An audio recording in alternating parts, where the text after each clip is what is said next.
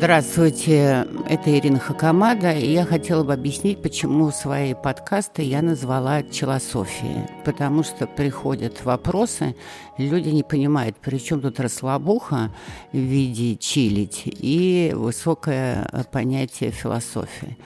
А, философия в переводе с греческого языка – это София, это мудрость. А мудрость подразумевалась древними греками как процесс познания себя и окружающего мира в э, действии и приложении конкретной ситуации. То есть философы пытались познать весь мир в целом, а потом это знание о мире в целом применяли к конкретной ситуации. И это называлось мудрость.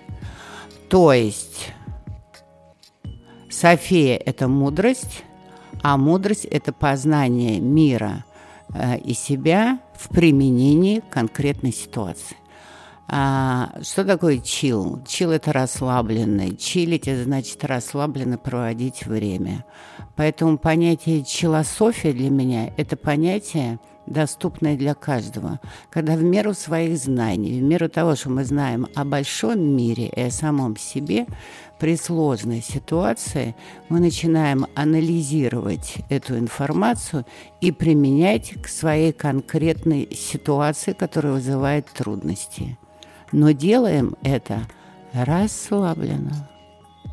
На то мы и философы. Расслабленно, спокойно, не суетясь, никуда не двигаясь, не пытаясь решить все на ходу.